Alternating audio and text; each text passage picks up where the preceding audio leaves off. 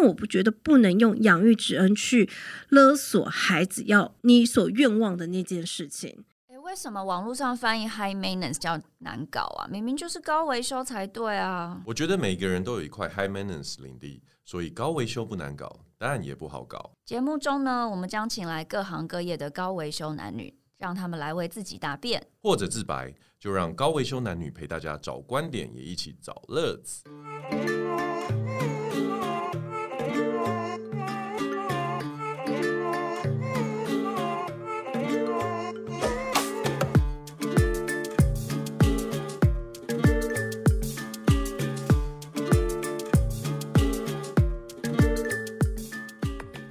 欢迎来到高维修男女，我是高维修小姐。呃，今天呢，我请到了一个旅人界的好朋友来跟我们聊聊旅行相关的事情，以及他最近的计划。我们欢迎雪儿。嗨，各位听众们，大家好。呃，我跟雪儿是怎么认识的？你还记得吗？其实我也不太记得，因为我现在脑筋，你知道吗？有时候常常会年纪大了要吃银杏。之前呃，我们之前在工作场合有遇到过，可是真正比较熟是 Clubhouse。对，因为那时候 Clubhouse 刚进台湾，然后我也觉得又就是你知道吗？寥寥一世的心态，没想到你在上面这么的行呢。没有，就是后来因为那时候时间比较闲，就花很多时间在上面聊天，对，什么都聊。哎，上面就是好多一些瞎聊的议题。然后我记得好像有一个大神，就是开了一个旅行的 club，那我就是觉得里面真的是你说那个博士对不对？对，包罗万象到 我自己，你知道吗？瞠目结舌。反正他后来比较退烧了以后，可是我跟雪儿都是还是有就是保持有联络这样子。对对，然后雪儿最近出了一本书，嗯，先跟我们聊聊吧。为什么旅行的人会去出了一本看似跟旅行相关，其实又没那么相关的书？其实我上一本书是在二零一六年出的，大概五年的时间才出新的一本书。其实之前一直读者都在问你几时几时，那时候因为我就是你知道旅行的人很忙，对不对？没错，我们随时都要去安排行程、订机票、查啊什么资讯，有的没的。你还有时间写书，也是厉害。没有那之前，所以中间五年没有出书，原因也是因为真的很忙，然后又一直需要计划你要去完成的东西。其实我其实那时候在去年的时候。就是在疫情爆发之前，我已经安排了我两年的旅行计划了。我懂，但因为就疫情爆发，就所有的计划停滞。那刚好出版社有邀约，那我就想着想怎么写一本书。那要写旅行的呢，还是写生活的呢？那我就在想，因为我其实今年大概是届龄四十岁，完全看不出来。哦，真的吗？谢谢。那因为你知道，就是届龄四十岁，然后我就在想说，哎，四十岁什么东西对于这个年纪来说比较重要？当然，旅行对我们来说很重要，这样子。嗯、那我觉得让我觉得最有感的其实是人际关系。你不觉得就是很多事情到三十岁，其实我觉得那时候是卡在爱情、工作或者是一些嗯、呃、你想要得的东西。因为你我觉得二十岁还是一种很努力，嗯。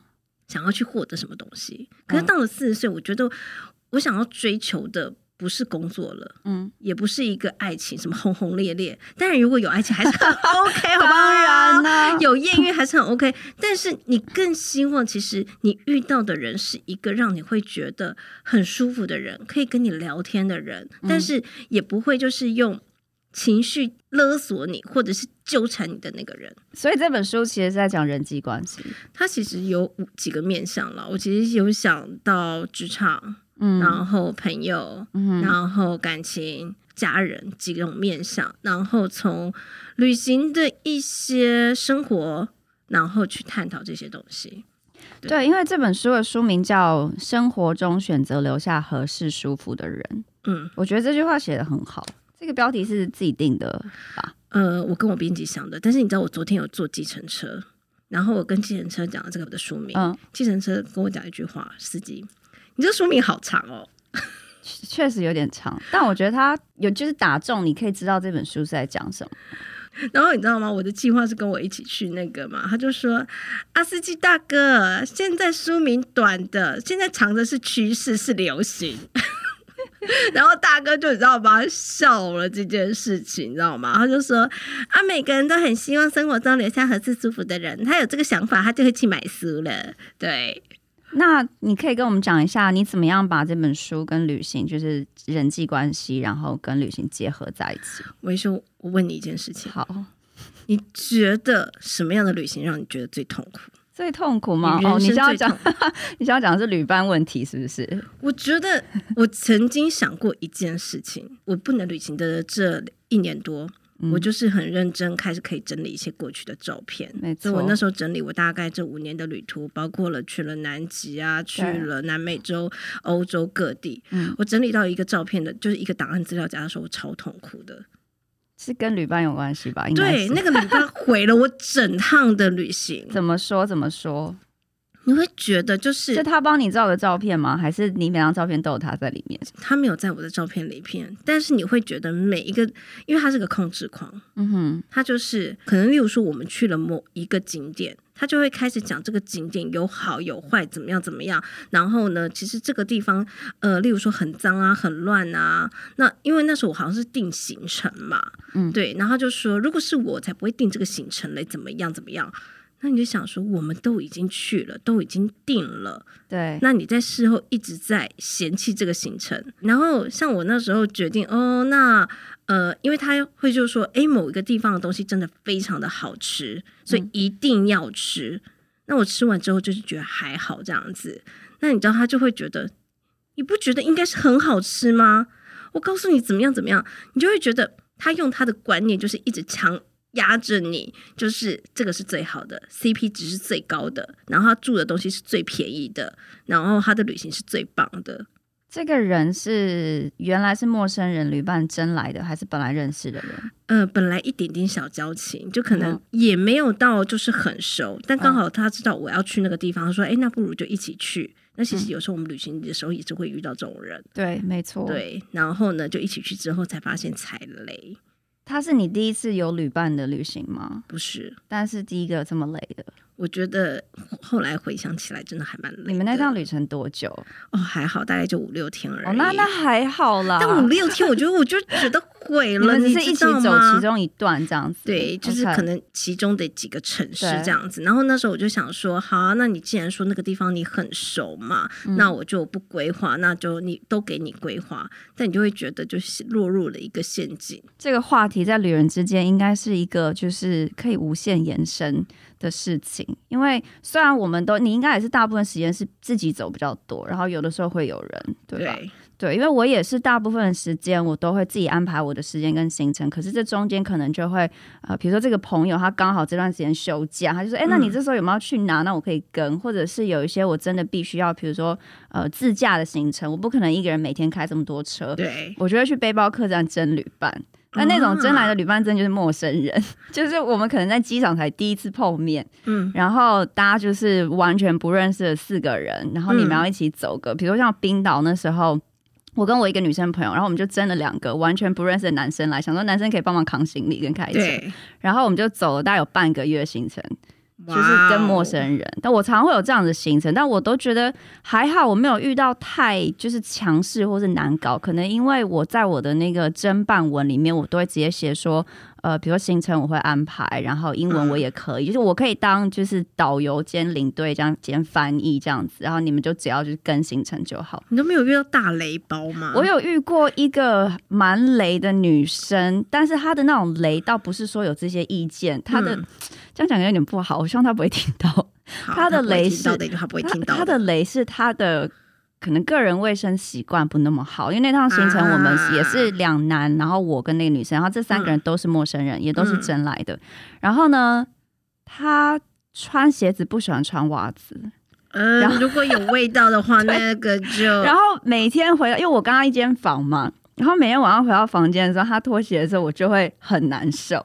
就是这个在我这边会比较雷一点，就是你其他行程上你要抱怨要干嘛的话，你可以拖队自己走。我觉得这些我都。就还可以处理，可是我要跟他一起睡这么久，然后这个状况，就是对。那如果他又打呼的话，打呼我还好，这些我真的都就是很可以去去忍受。可是就是嗯，然后后来我记得，因为我们的那段行程的后半部，我们先走了可能有两三个礼拜，后面两个礼拜有另外两个女生加入，嗯、两个女生里面有一个是我认识的，本来那两个女生安排他们一间房，然后我就立马拉了我认识的那个女生说，我跟你睡，然后我就把这位小姐跟另外那个加入我不认识的女生放一间房。了哦，我知道这样做这样子做有点自私，但是我真我觉得已经我已经忍了两个多礼拜，我真的再也不行了。对，对我觉得有时候你知道吗？旅行的时候，我觉得也不是真的是认识旅伴，有时候是认识自己。嗯，你就知道你到底讨厌什么，对，你的界限到底在哪？对，然后你下次你就会跟自己说，我再也不要遇到这种人了。对，对我宁可侦办文要写清楚一点。对，第一个侦办文，第二个我宁可就是放生，我也不要再就是委曲求全这件事。我觉得人生的过程中，其实常常是我们在不知道界限，还有我们想要。我觉得其实有时候台湾人他会有一种叫做。我们大家一起和平相处，都一起出来旅行了。嗯，但是你知道吗？很多话都不说清楚。嗯，就是你知道吗？自己会闷在心里。嗯，然后呢，想说好，我结束了旅程之后就没事了。嗯。可是你那过程中的委屈，其实它会慢慢的一点一滴放大，会像一个恶魔，嗯，吞噬了你。然后当你吞噬到最后，你就会觉得这场旅行真的就。毁掉，懂这个？我们之前有聊过。对，这本书里面，其实我觉得有一些比较有趣的是，你有写到呃，例如说家人啊，就是嗯，我觉得之前因为我跟雪儿私下聊过天以后，我们有一些想法蛮相近的。然后我发现那些想法是真的，像我们这种一直在旅途中的人才会有的。共鸣感，对，没错。那其实那些今天我本来想要聊一些那些事情的，嗯，就是例如说父母可能会给小孩结婚生子的压力这件事情。嗯，对，我觉得其实你知道，我其实昨天有在跟朋友聊天，他就说像你这样子的女生是不婚吗？我说我没有不婚。本人是非常期待恋爱、结婚这件事，但我不会把它认为是我人生中必要、一定要完成的。我想要遇见的时候，我觉得旅行有一个好处，就是你可以遇见很多的人。对，那每一个人他都有不同的故事。嗯，那我不需要就是为了要结婚，我要一定要去认识某一个人，然后一定要跟他做某一件事情。可是你知道，其实在，在呃亚洲或者是比较传统的家庭，他就会有一个叫做年龄的限制。比如说，你到了三十岁，你怎么还不赶快结婚？你到了三十五岁，太晚会生不出来哦。然后到了四十岁，你这样子，你下半辈子谁来陪伴你？嗯，哇塞，一个阶段一个阶段，这种情绪勒索真的是很可怕欸。那你觉得，因为之前我们也是有就是提到过，就是关于生小孩这件事情，嗯、这个是我一直，因为我们两个都是女生，然后我们这个方面的观点很雷同，就是我们两个都觉得小孩这种东西本来就是个缘分嘛，如果你有你也想那就生，那如果没有的话，其实也没有关系，而且真的到某一个年龄，如果我们真的不再这么到处走的时候，你其实也可以领养。对啊，对啊，就是为什么亚洲社会都会觉得这个小孩领养来是别人的，不是你自己的血脉，好像就是一件很大的事。我觉得那可能真的是跟亚洲社会或华人社会那种传宗接代。然后一定要直系血亲，什么嫡长什么庶出这个东西，对对对，可是我都是觉得都已经二十一世纪了，各位。而且因为我接下来要讲这句话，我私下很常跟朋友提到，但我从来没有在就是可能节目上公开讲。我真的一定忍不住我要讲这句话，就是你看现在社会上这么多人，他们的毛小孩，嗯、你我不管你养的是狗、是猫、是兔子、是仓鼠，跟你不同物种的东西，你都可以帮他穿衣服，每天帮他煮手撕鸡肉，在那边帮他哦调配他的。健康餐，把他爱的跟自己小孩一样，它是一个跟你不同物种的东西。可是，一个同物种，只是不是你的血脉的人类，你却说这不是我的，这个这一点我没办法接受。就是我挑战过非常非常多来跟我讲说，哦，什么小孩领养的，就是不是自己的这个这个观点。对，所以我要再讲一次，我觉得真的当父母应该是把你的可能价值观跟你所想的传给。这个生命，但它是不是你的血脉？我觉得这真的一点都不重要。而且，我觉得我还想要再补充一句话，来来来，因为这也是我其实跟很多父母讲，或者是我同年龄的朋友讲，孩子到了十八岁，他就是独立的个体了。本来就是啊，对，因为我会觉得你是有所谓的养育之恩。或者是，但我不觉得不能用养育之恩去勒索孩子要你所愿望的那件事情。嗯，我记得之前有看过一个新闻，就是你知道吗？儿子不想要考医学系，妈妈要自杀。哎，这我觉得这有点太夸张，情绪勒索，就是、你怎么可以不考医学系？而且他们这种父母会把自己可能年轻时候想做而没有做到的，就会投射在自己小孩身上，然后就觉得说。我曾经想要当医生，但我没有当成。但我希望我儿子是个医生，这样子。对，然后我当你医生是为你好，那你有医生这件事情，你才能就是你知道吗？以后荣华富贵享不尽。但他没有想到，他儿子其实是一个独立个体，他也有他自己想要做的事情。嗯，好，那讲回刚刚旅伴这件事情呢，因为我们节目还是叫高维修男女嘛，啊、就是我在想问一下雪儿，你知道你对高维修这三个字？就是有什么？那不就你吗？因为其实就是我也大真的，大家现在都以为我姓高，好，没关系，也可以。我就是我，其实大家叫我高小姐，我现在反而比较习惯。对，你上面不是就是你高小姐 吗？可以，可以，可以，没关系。所以呃，因为其实一开始我们在这个节目刚开始的时候，我有稍微提过，就是高维修是什么意思？它是英文的 Miss High Maintenance 翻过来嘛。那它其实，在某种程度上面，呃，可以形容一个人可能有很多规矩，或者是比较龟毛，或者是难搞。当然，每个人难搞定义不一样。那你有没有觉得你自己可能在旅行上或是生活上有哪些比较高维修的地方？我觉得自己到了某一个年纪，我就是一个难搞的家伙。你难搞的点是什么？我难搞的点就是我情绪不稳。我很多事情我是可以很放得开的，嗯，对。但是我觉得我说我情绪不稳的原因，是因为我有些雷点你是不能踩到。嗯哼，我一踩到，其实我真的就是会爆开的。可以分享是什么点吗？例如说，像我觉得，呃，欺骗。哦，OK。对，但如果你跟我解释，好，我们讲最简单，就是迟到这件事好了。嗯，好，例如说，我跟你约大概是三点要见面，嗯，那你跟我在半个小时之前跟我说，呃，我可能会迟到一点，好，我会再帮你预约时间。如果你可以更婉转跟我说，我大概会迟到个十几二十分钟，我也都是可以接受。嗯，但是我不能接受说我快到了，但你人现在在高雄。哦，我懂，就是有些人是那种刚上车，可是刚出门，他跟你说，哦，我已经在路上，或是我已经快到了。对，我已经快到了，你在等我，然后可能是两个小时后了。嗯，了解。对，或者是我要联络你的时候，我跟你约三点，你完全不接电话，找不到人。然后、哦、这种很讨厌，这种就很故意，故意就算了，事后给你装傻哦，然后或者是事后找一些理由说，哦，我睡过头了，我发生，可是我就觉得，我可能前一天有在提醒你，或者是早上提醒你，你都有收到，为什么你连一个通知都不给我？嗯，我觉得这个就是雷包。好，所以这是你的一个点，在旅行上面有没有？高维修的点，我觉得旅行真的超多。我后来为什么喜欢独自旅行？是因为我真的觉得有时候你要迁就别人的吃东西，比如说有些人就是你知道吗？我其实遇过很多 各式各样的莫名其妙的人。有人说我四只脚的都不吃哦，我我我知道我知道，对。然后有些人是我不能碰一点一一个辣的都不行，嗯。对，然后或者说我就是一个纯素的人，嗯、然后好像你们吃动物的人就是王八蛋或怎么样。嗯，我就想说，嗯，然后我有碰过那种极度环保的人，嗯、哦，不能用垃圾袋哦，哦，你们那个这样子出去的时候，你们还是要环保啊。我我知道我要环保，但是有时候就是情非得已嘛。对，就每一个你在讲的话题，我脑中都会闪过一些人、一些画面，然后我就会就是不自觉的笑出来，因为我觉得大家好像真的旅行久，真的都会经历同样的事情。我之前有一个旅伴，他就是他其实是我现实生活中朋友啦，然后我刚好要去就是某一个旅程，然后他就一起来了。然后呢，因为他跟我从美国两个不同地方飞，嗯，然后他就是一个他也是一个台湾人。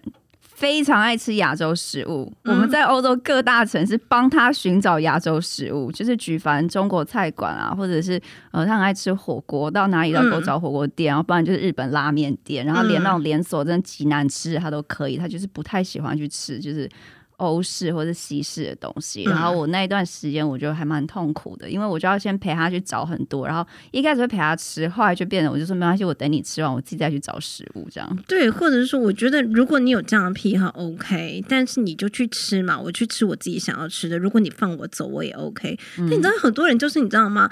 他就是陪陪我嘛，我就是不能吃嘛，或者是他可能。呃，英文不够好，他不会点菜啊什么的，就是一定要就你陪我，那我浪费的时间嘞。对对，这样听起来，其实我觉得我个性好像还算好相处，因为我刚刚也很努力的想说，我们遇到一些旅伴真的很雷，但我想到除了刚刚那个。呃，那个鞋子不穿袜子的女生以外，还有另外一个男生，但他也没那么严重，他就只是第一次去欧洲，然后人之常情嘛，嗯、每一个转角都觉得很美丽。然后我们住的饭店出来以后，转角有一个公园，我们每天都要走那个公园，就出去跟回来。然后那公园里面就有一根呃电线杆，他每天出去就要花几分钟拍那个电线杆，回来还要再花几分钟拍那个电线杆，就这样拍个大概三天。我们在那个城市，然后我就每天都想说，我要花这些时间在那边等你拍电线，可是电线杆跟昨天一模一样，那你。在拍的点到底是什么？但他就是我后来有就是我跟他讲过，因为有一天我真的蛮不耐烦了，然后他就讲说、嗯、没有啊，我就第一次来，以后可能也不会再来。然后我就觉得他很美，每天看他都很美，我都想把它记录下来。这样，对，你知道我其实，在旅行中我也碰到一种雷包，就是我觉得我人生再也不会来这一次这个地方了。对，所以呢，我要玩的非常的极致。对，就是他要把所有的时间耗费在所有的景点，然后呢，嗯、呃，你知道吗？那个叫做追赶跑跳棚。哦，我懂，就是行程塞得非常满，然后每个地方都要走到。对，然后呢，就是布洛克介绍的东西一定要吃到，如果没有吃到，他就会你知道吗？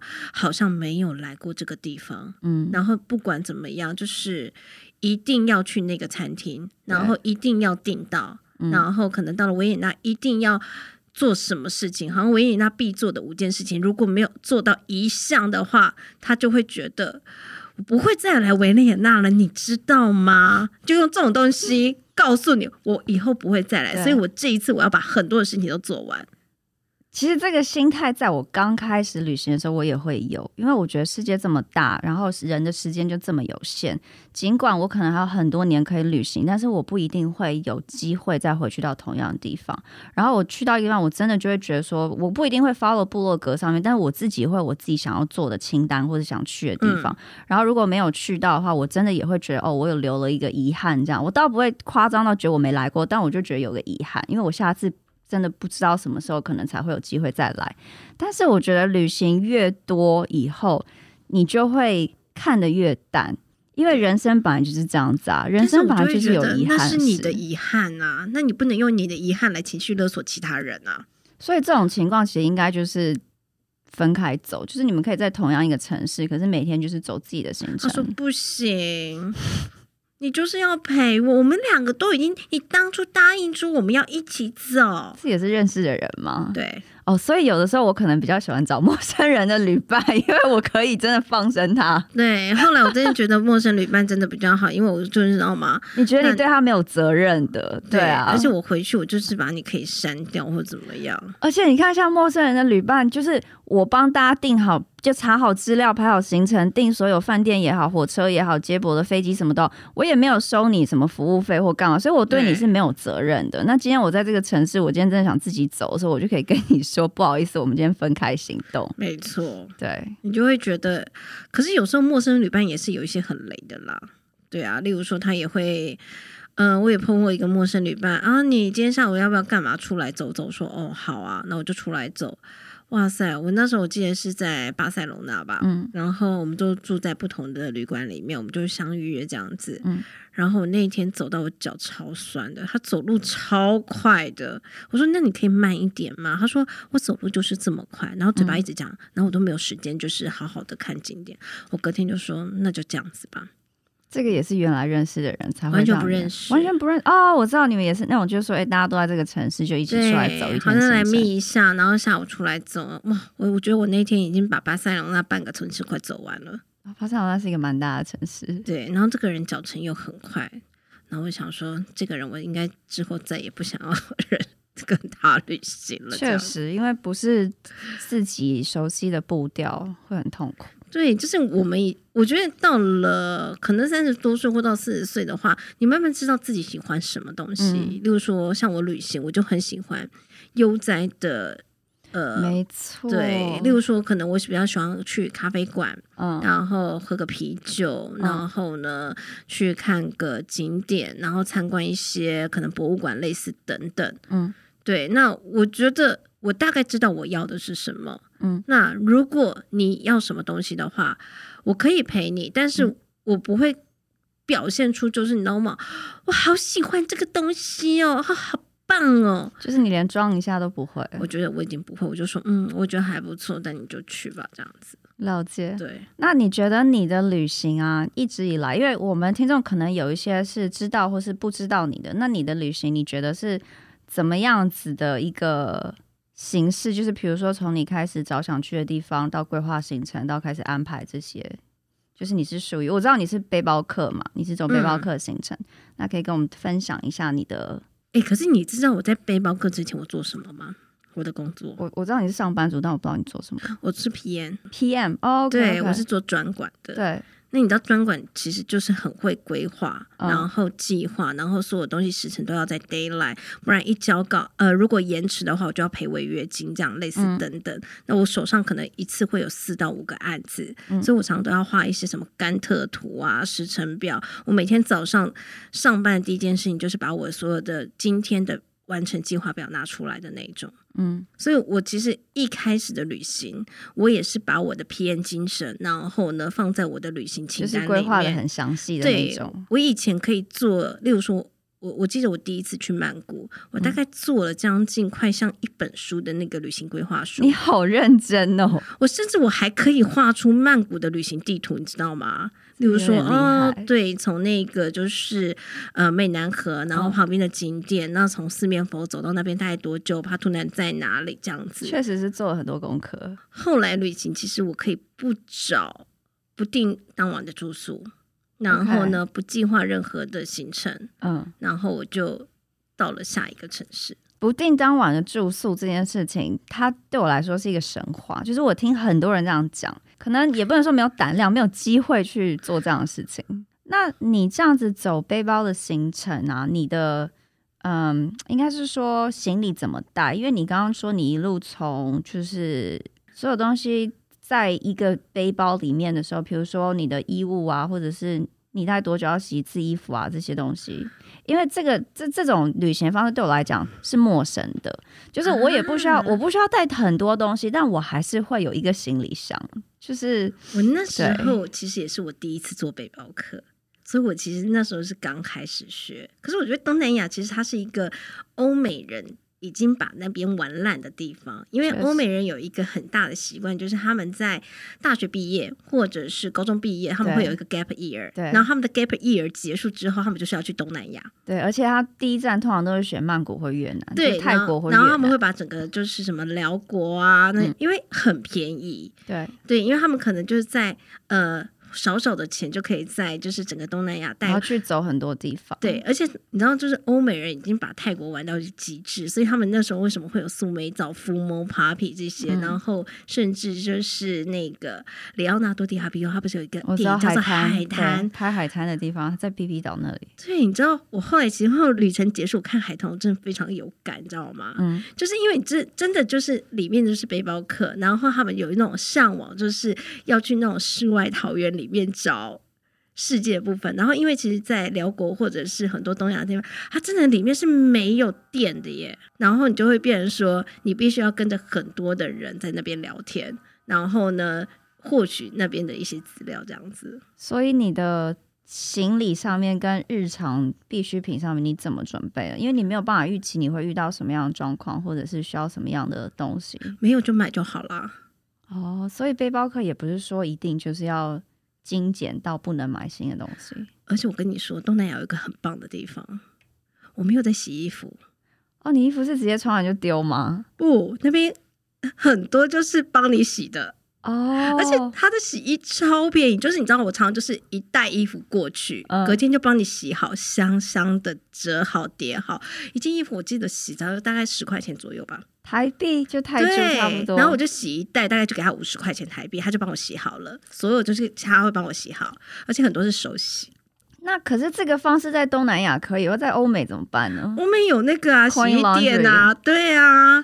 可是我觉得我不喜欢 Coin Laundry，因为就是它是机器洗的，东南亚是手洗的，而且它会有那种芬香的味道，所以那可是你在欧美的话，像那种 Coin Laundry，你就是因为我一直不懂的是，嗯，背包客旅行，你是不是连你自己那些洗衣服、detergent 那些你都要带？因为 Coin Laundry 不会给你这些，呃，通常会带一点点，然后就是沿路用。对，就是沿路用。那通常就是用那种小小的拉链袋嗯弄好就好了。那通常就是，可是有一些地方它会提供，嗯对，那我就用它提供的就好了。如果真的开始解禁了以后，第一个旅程要去的地方是欧洲。哪里？哪里可以跟我们分享一下？因为其实我那时候本来就很想要，因为我觉得欧洲相相对来说是整个世界旅行中比较简单。第一个，你入境不用隔离跟那个嘛，没错对。然后第二个，欧洲的呃，应该他说对他来说恢复的也算是正常的，跨国旅游啊、巴士啊，还有这些，对火车过境这些东西，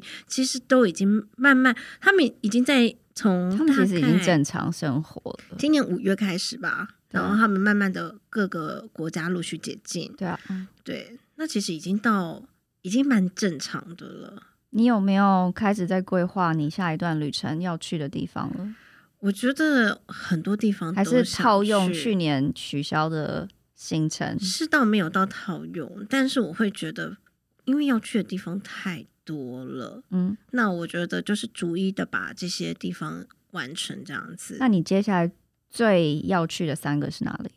最要去哦，我那时候就是如果一解封以后，就上次我那时候跟我朋友说啊，就是如果可以的话，那一去就是去个三个月嘛，对不对对？对，你有跟我说对过，呀、那我就说，如果你真的要再延长一点，你可以再延长个四个月。那欧洲大概九十天嘛，那欧洲能去的地方其实就已经很多，但而且你本身也已经去过很多了。对，但还有一些没有去嘛。那我们就想说，把一些没有去的地方去完补。齐那个地图，像安道尔，对不对？对，我想要补齐，你知道我会补齐什么西班牙那些的一些小的城市，嗯什么安道尔啊。那我也很想要把罗马尼亚、保加利亚、塞尔维亚、东，欧的对，呃右半部补齐没嘛。错。对，就是一些小国要把它补齐。那补齐完之后，我想要飞到土耳其，我想要从棉堡那些嘛，土东也玩一玩这样子。土东现在安全了吗？其实不安全，但土东听说超级美。我也是一直听人家这样讲啊，可是我一直不敢去，就是因为它那个 边境的那个好像过得好像还好哎，我觉得现在已经没有像过去这么的激烈。对我那时候，我是二零一九年去伊朗的，很多人嗯是从伊朗直接入到土东，然后再到土西。嗯，对，所以其实呃，当地人来说，虽然是交通不是很方便，但是土东王到土西其实一个月差不多啦。那以你这个这么资深，因为我一直都称呼雪儿是旅人界的大神，这样子，就是啊，我们就是小孩子，就是这么旅游经验这么丰富的人，如果你嗯想要推荐给听众几个比较多三个好了，你目前为止去过，可是你觉得真的很值得去的地方，你会推荐哪三个点？我觉得，嗯、纽西兰吧。纽西兰，OK，我觉得纽西兰真的很美，世外桃源，就是你去过纽西兰的人，很少不会爱上它。真的，对，因为你知道纽西兰就是大自然，对我真想讲，就是我，你知道我，我那时候跟我那个女生朋友去去冰岛啊，我们两个去完冰岛以后，就默默把纽西兰从我们要去的那个排名很上面移到很下面，因为大家都说这两个地方景点是类似，你看到的东西是类似，然后我们想说冰岛就是无限看瀑布，然后哦几个晚上看到极光，哦很漂亮这样，哦，我就不一样，不一样哦。我跟你说，纽西兰真的，我觉得它的跟冰岛的美是不一样的，因为纽西兰它是。呃，尤其是它南岛，嗯。因为你知道魔界嘛，就是有一种仙境，它的皇后镇，嗯。那它的它有湖泊，它有高山，然后它也有冰川，嗯。那也有全世界最美的一些小镇，嗯。英国的移民小镇这些等等，我觉得还是我自己那么那么多的国家，我还是很喜欢纽西兰。OK，好，那纽西兰以外呢？瑞士哦，瑞士哦，你都喜欢你走自然景观路线，因为我觉得到了这个年纪的部分，我就会觉得去看一个很漂亮的城市很重要，这样子。嗯，对，因为你知道，就是瑞士嘛，像你知道，在台湾这两年，我们最夯的话题是什么？不知道，爬山。哦，真的，就是我身边很多的旅游部落客或者是旅游圈都开始爬山吗？对。都开始爬山了，你不觉得就是王美都开始爬山了吗.就是穿着比基尼或者是运动内衣，就是在。怎么办？我脑中又一直浮现一些人。啊、um,，Oh my God！对，就是你知道吗？这些本来出国的人都跑去爬山了，OK，都变成户外挂了。所以瑞士你推荐的原因是因为爬山吗？因为我不爱爬山，我也超讨厌。所以你刚刚讲完全没有 follow 到台湾最近在行爬山这件事。有，就所有的网络的网红都跑去爬山的感觉。嗯，对，但我没有，因为我就是不爱爬山。OK，但我可以爬瑞士的山。哦，了解。因为它真的很美，嗯、不，因为瑞士的山我用新台币就爬上去了。坐火车嘛，对对对对，坐缆车火车，我随便就是我一天可以爬两到三个，就是三千公尺的高山，因为我就火车上去，大概就三十分钟，嗯、哦，好美哦，三十分钟就下来了。但瑞士是一个消费非常贵的国家，对对，这点我相信很多听众大家应该都就是也是有耳闻过。我记得我吃过八百多块一个套餐的麦当劳，就在瑞士。嗯，对，瑞士麦当劳也是还蛮贵的，而且但是不要这样想哦，麦当劳是瑞士算便宜的了。对，它就是已经是那边最便宜的消费，可以吃饱一餐的东西。对，就是以餐厅类的麦当劳是便宜，嗯，因为我那时候本来想要去个泰式餐厅，我看看到那个就是清蒸的那个，就随便就是你知道我们那种打抛猪，对，一道菜两千块台币。哦，差不多差不多，瑞士要，瑞士真的贵，真的我就。喉咙就是你知道吗？锁锁着我的喉咙这样子，真的瑞士贵。但我我个人是觉得有机会真的可以去瑞士，真的很美。毕竟你知道吗？嗯、小莲的家嘛，阿尔卑斯山下最美的一个地方。没错，对。好，那第三个呢？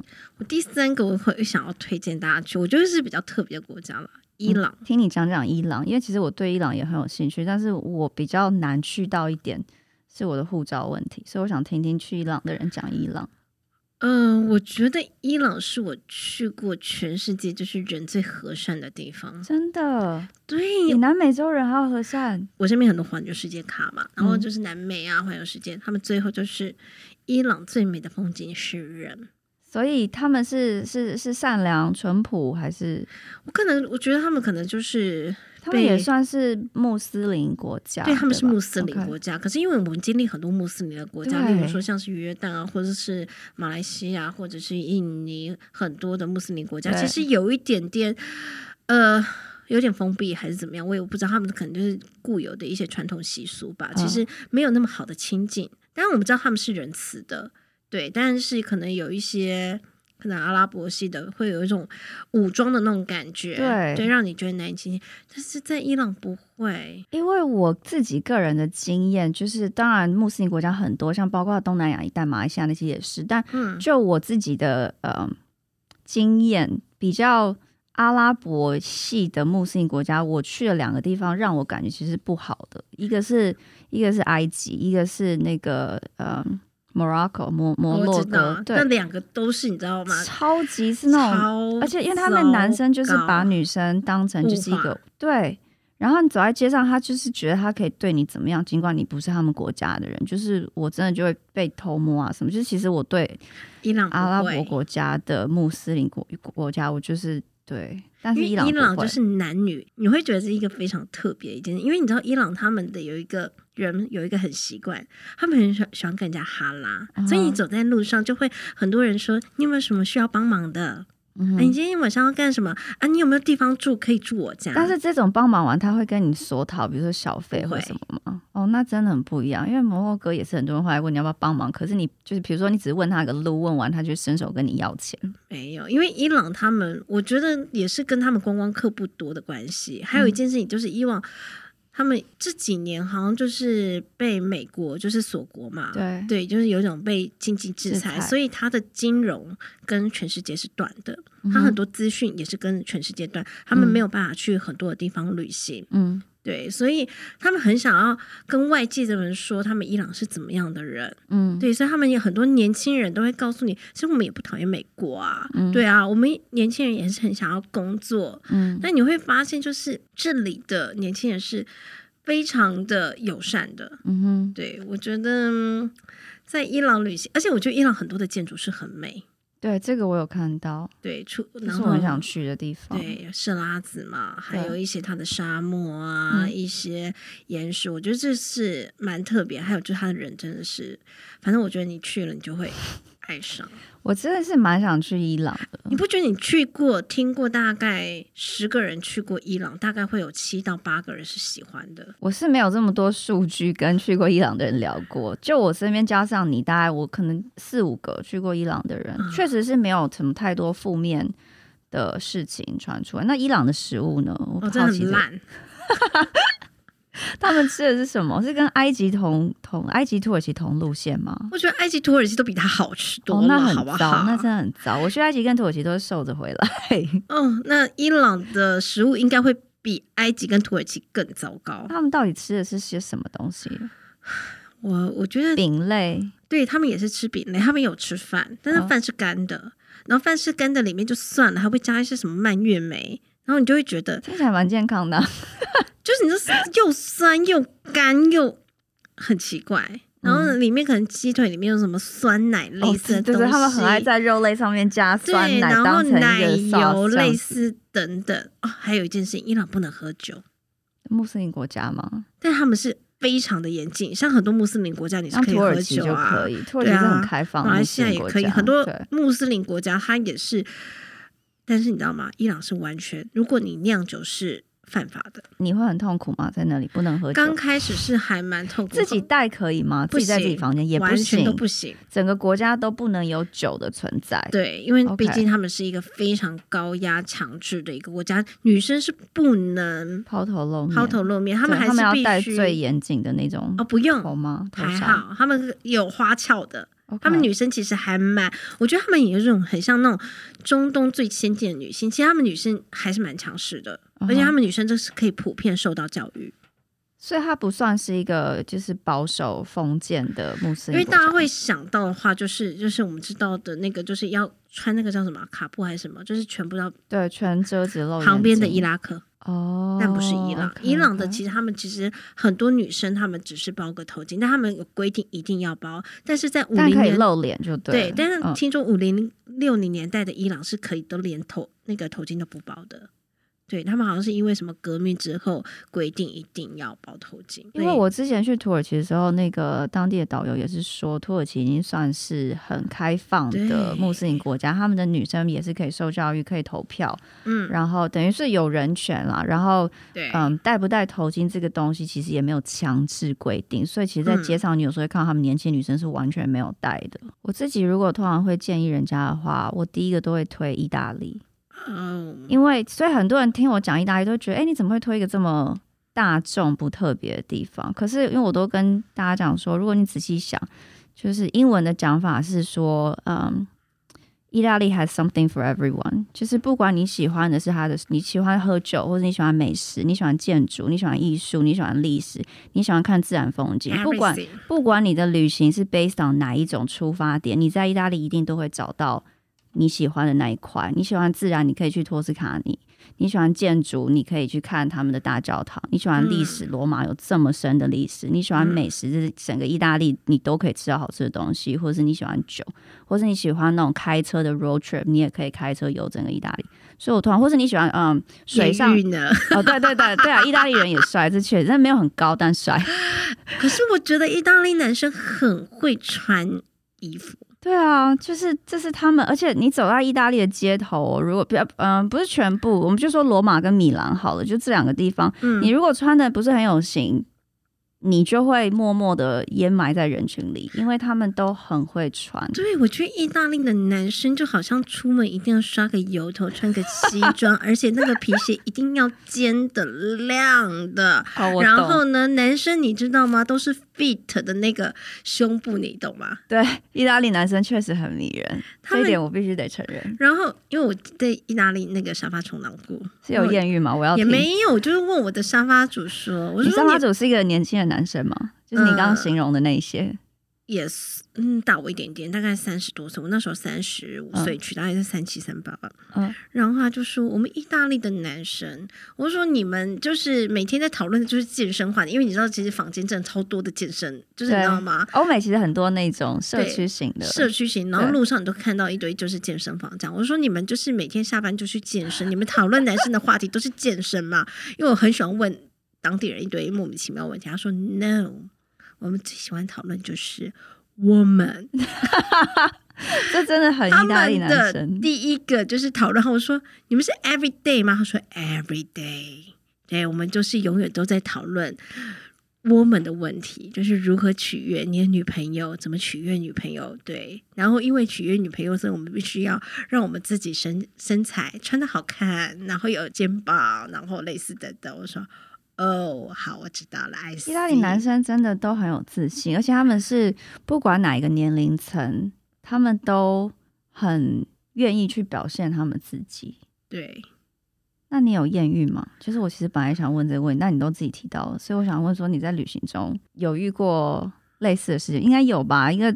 年轻又是亚洲女生在旅行，这是非常容易发生的事情。其实还蛮多，我觉得在欧洲，我觉得欧洲男生很容易表现自己的爱意耶。而且欧洲男生超喜欢亚洲女生，对，而且他们表现的爱意真的是会让你觉得傻眼的那一种。有没有曾经想要在哪里留下来跟他过一辈子过？还好，目前还没有这种。对，我没有这种的，因为可能我自己也是摩羯座，我自己就是我是理智派的人，碰到那些人我都会觉得很好笑。对，例如说，我们刚刚讲的一件事情就是，哎，你知道很多台湾的男生如果称赞你的话，大概就称赞几句。嗯，我觉得你很漂亮，高小姐，嗯、类似这样子等等。嗯，就可能就讲完一句。嗯，可是欧洲男人可以讲个半小时。他们真的可以。哇，You look so beautiful, so powerful。而且他可以从你表上看得见的东西形容到。就是那种形容形容词对，他也可以可以讲到你的体态、你的身形。No, you look so young。对，他永远你知道吗？称赞一个人可以称赞半小时，这是他们调情的方式啊。Anyway，反正你知道吗？因为你知道台湾的人可能就是称赞你，我觉得很他们是比较含蓄啊，也不太会讲，对，可能就是礼貌性的称赞，嗯、然后呢，不会到这么夸张。对对，然后或者说他们觉得，不然你今天晚上要不要跟我们一起吃饭？哦，哎呦，只有吃饭吗我 感觉就是吃饭。我说不行，那喝酒呢？可以。嗯、然后我不行，我晚上有事。那你明天晚上有事情吗？嗯，就是你知道，通常就是如果是亚洲男生，就是你要拒绝个两三次，他就是你知道吗？不会了。了但我说男生没有，他就会一直问。嗯，那明天呢？嗯。那明天中午呢？嗯，那明天下午呢？嗯，对，那你会在这边待多久？嗯，那你会回来吗？都没有对这些男生动心过吗？我觉得我还好，就是一个摩羯，你真的我就是一个很摩羯，我是一个理智派的人。你真的太我就是听完我会觉得会笑，但是我不会就是动心，因为我就觉得我，我明天就要走的人，我干嘛还要把自己放在这个地方？可是就是这样子才好玩呐、啊。我就是听完就会觉得很好笑，但我就是觉得不行，我接下来还有行程要走。嗯，对。然后我过了三天呢，我要到了某一个城市，嗯，我要去看百花大教堂，再见。嗯，对。然后我可能接下来呃两天之后我要去威尼斯，再见。嗯，我已经订好了房间，我已经要做了一个行程。所以你的行程不会为了任何人而更动。假设你今天真的在一个外地，然后遇到了一个。今天就预设，比如说他会讲中文，然后你觉得你们真的很聊得来，然后你可能也有机会可以发展，你不会为了他去？不会，我在旅程中会把我自己放在第一位。我就是一个可以把自己放在第一位的人。我觉得你很好，但是呢，anyway，你就是很好，但你还是会走。对，我还是会走。那你会回去找他吗？比如说联络方式有留。我之前有遇到一个人，我觉得其实挺好的。我们还有互留 email，反正那那是非常早期的哦。就是我知道，因为留 email 听起来是很早，现在应该都会留一些 WhatsApp 吧，这种对，那个应该已经是十年前的事情，还留 email，、嗯、然后他真的还写信了给我。嗯，但嗯、呃，那时候他就说：“那你要不要来澳洲找我啊？怎么样？”但是我觉得，说实在，其实说冲动你也是可以去找的啦。这样子，嗯、反正其实你才认识他半天而已。对对，就算再怎么样，再喜欢怎么样，但你看到东西都是表象而已啊。所以才需要时间相处啊。但你还要飞到过去，然后呢还要飞过来，太麻烦了。了解，哎、欸，我觉得你真的好理性，因为就是我的搭档嘛，就我们今天不在场，另外主持人 Jason 那个赖俊荣先生，他也是一个摩羯座，然后他也是一个非常就是会理性分析很多事情，然后自己就默默打消念头的那种人。我是没有到打消念头，我就觉得 A B C 好，A 去掉 B 去掉 C 好。那我，我觉得我在旅程中，我其实真的很在做自己这件事情。嗯，对。那如果今天，但很多人问我说，那你以后都不会发生这种？我说，我说不一定。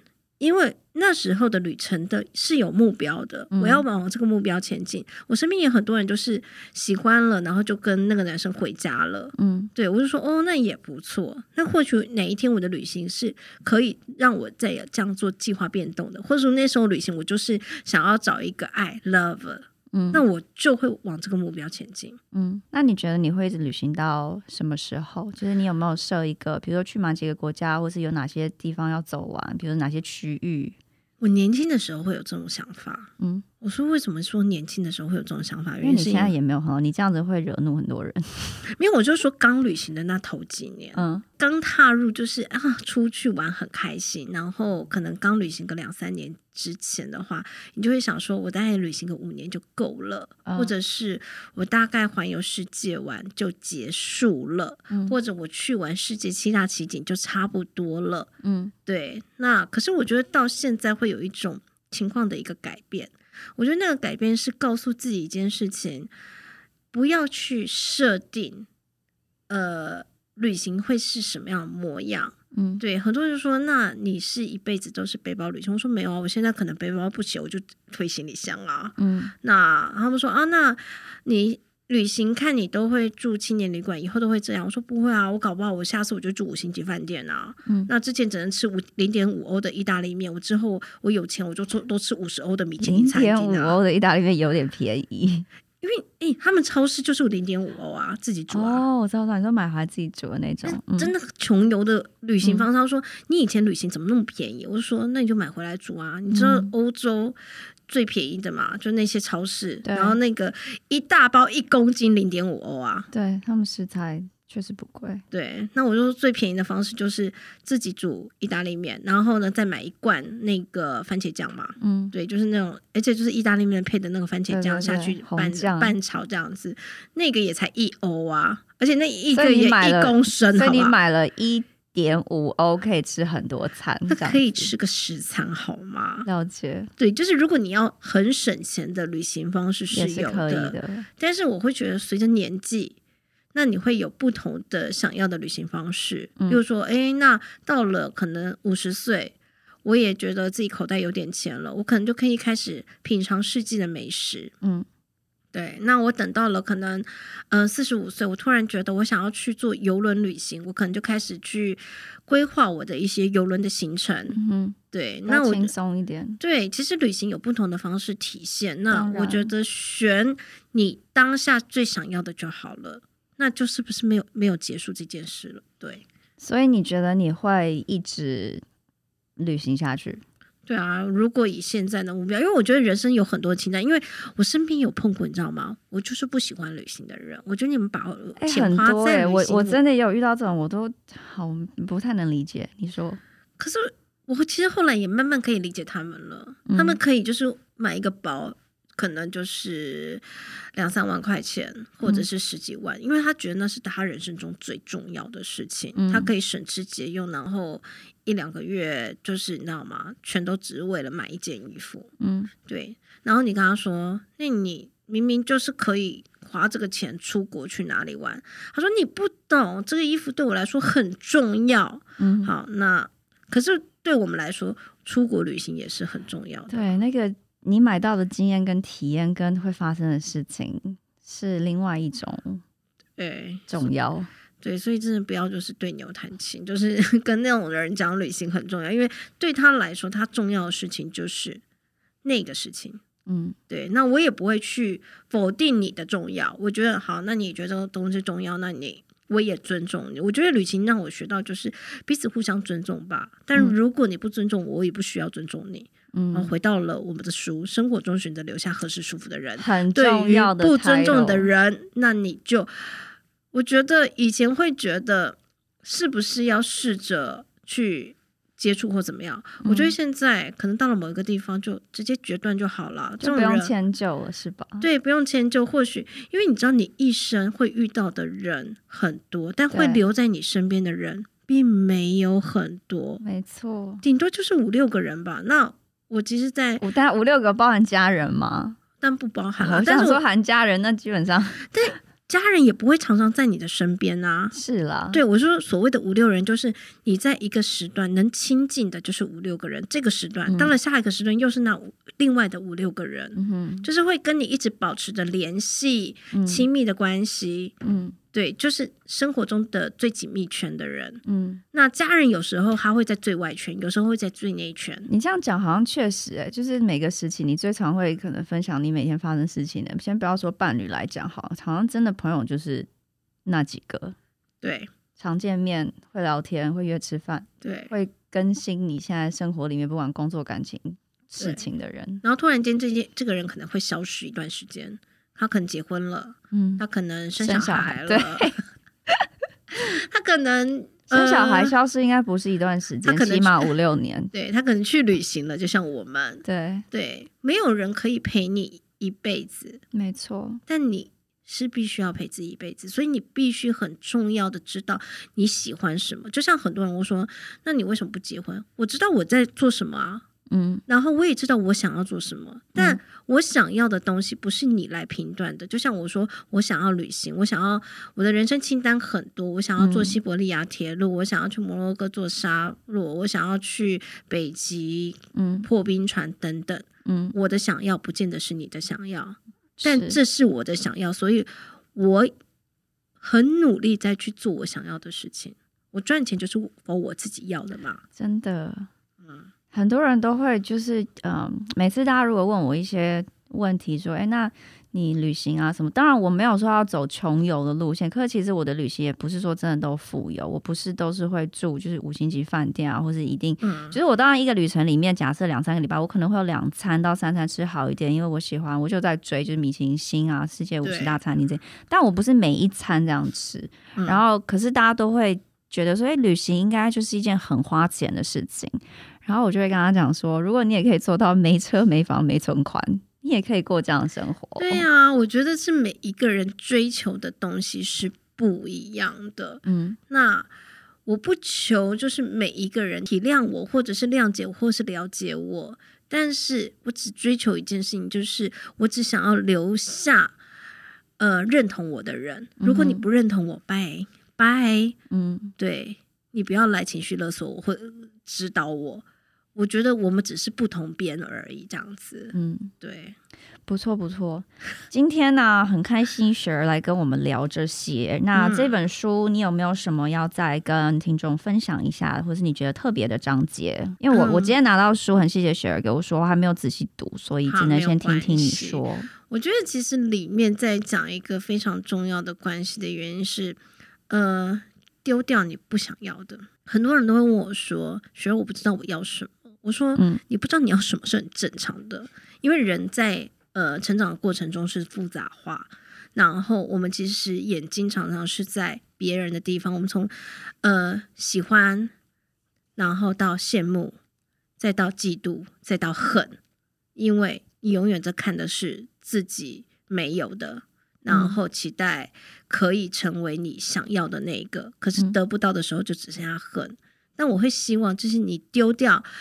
那些东西，你慢慢的去知道自己到底想要什么。嗯，对，从因为很多人跟我说，我不知道我梦想是什么，嗯、我好羡慕你去旅行，但我不知道我可不可以。我说，不见得你的梦想一定要是旅行这件事。我只是我找到了，嗯，你可以可以成为一个咖啡师，你可以成为一个设计师，你可以成为 anyway 或者 podcast 或者是偶像 idol anyway 都可以，嗯，但你慢慢的要知道什么东西是你第一个你不要的，嗯。那然后之后才会找到你想要的，找到你想要的之后，麻烦你就是往你想要的东西一步步的迈进，你就不会浪费太多的时间，然后去在意那些流言蜚语这样子。我觉得很励志，因为有的时候我都会在你的社群媒体，比如说你的粉砖啊，或者是你的那个嗯 Instagram，然后雪儿除了是一个旅人以外，很多时候你是你的粉丝的那种心灵导师。他们很多事，我发现他们真的大大小小都会问你，工作也好，叫我两个字仙姑。对，他们就是真的会从感情到职场跟什么家人啊，然后朋友间的事情都会问你，然后你就很很细心的，就是可能弄一篇线动，然后解答他的问题这样子。对，因为我觉得其实因为。太多人可能在框架里面会走不出去吧，嗯、有时候就是限制在那个地方，在感情里面走不出来，嗯、然后在职场里面，我想离职，但我不能离职，怎么办？对，就有时候其实就是一个情绪的点的问题，嗯、我自己也常常会遇到啦，嗯、但就试着跟自己和解这样子。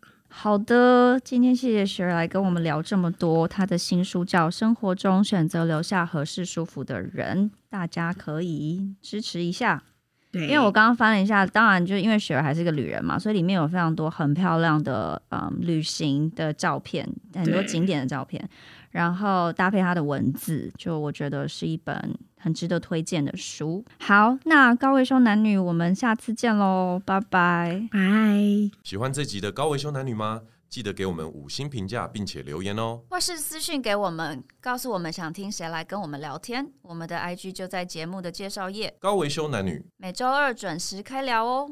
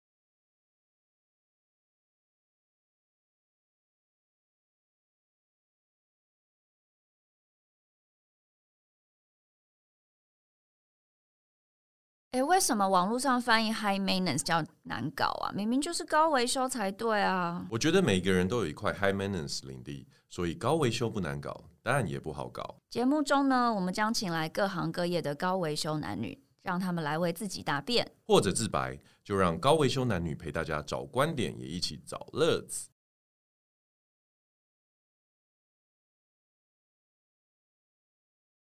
喜欢这集的高维修男女吗？记得给我们五星评价，并且留言哦，或是私讯给我们，告诉我们想听谁来跟我们聊天。我们的 IG 就在节目的介绍页。高维修男女，每周二准时开聊哦。